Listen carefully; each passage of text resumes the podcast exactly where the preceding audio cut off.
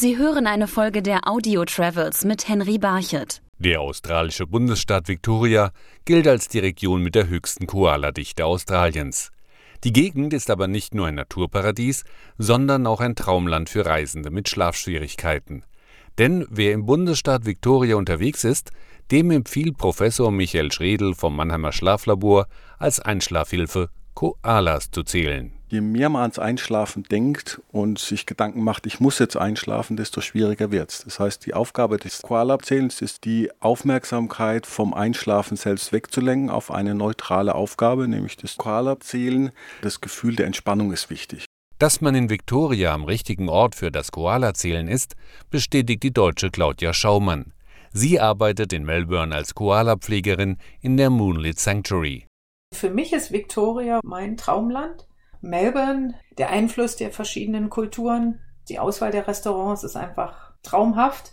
Ja, und ganz besonders natürlich die Strände. Hier in der Port Phillip Bay haben wir ja den Traumstrand schlechthin. Wunderschön, kristallklares Wasser. Manchmal sogar Delfine zu sehen vom Strand aus. Das ist das Traumhafte hier. Claudia Schaumann hat in der Koala-Pflege ihren Traumjob gefunden. Ja, was macht mir am meisten Spaß? Also, es ist ganz sicherlich, dass man den Tieren ganz nah sein kann aber auch Besucher, also dass ich diese einmaligen Tiere den Besuchern ganz nahe bringen kann.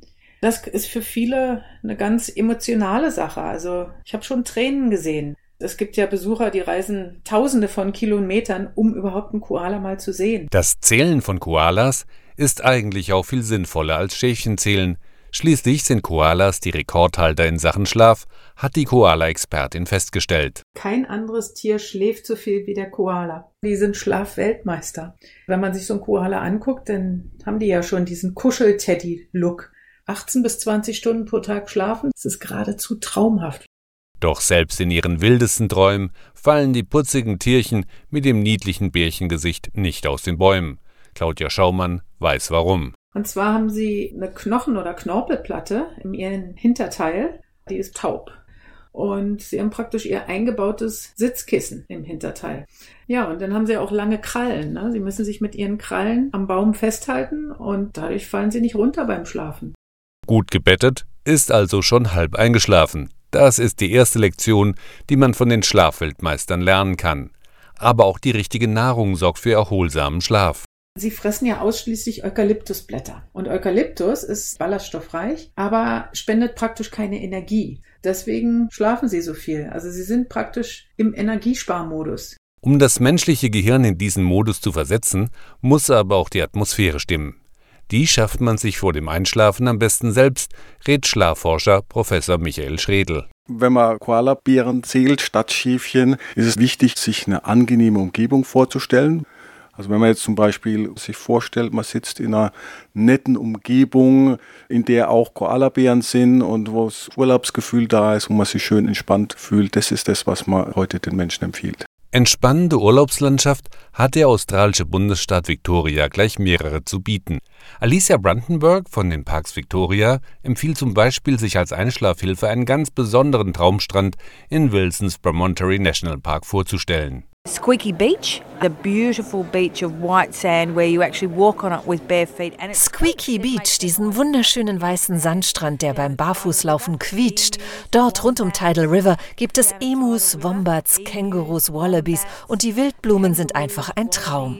The wildlife is absolutely a fabulous experience and the wildflowers are just stunning. Auch auf dem 104 Kilometer langen Great Ocean Walk gibt es traumhafte Aussichten.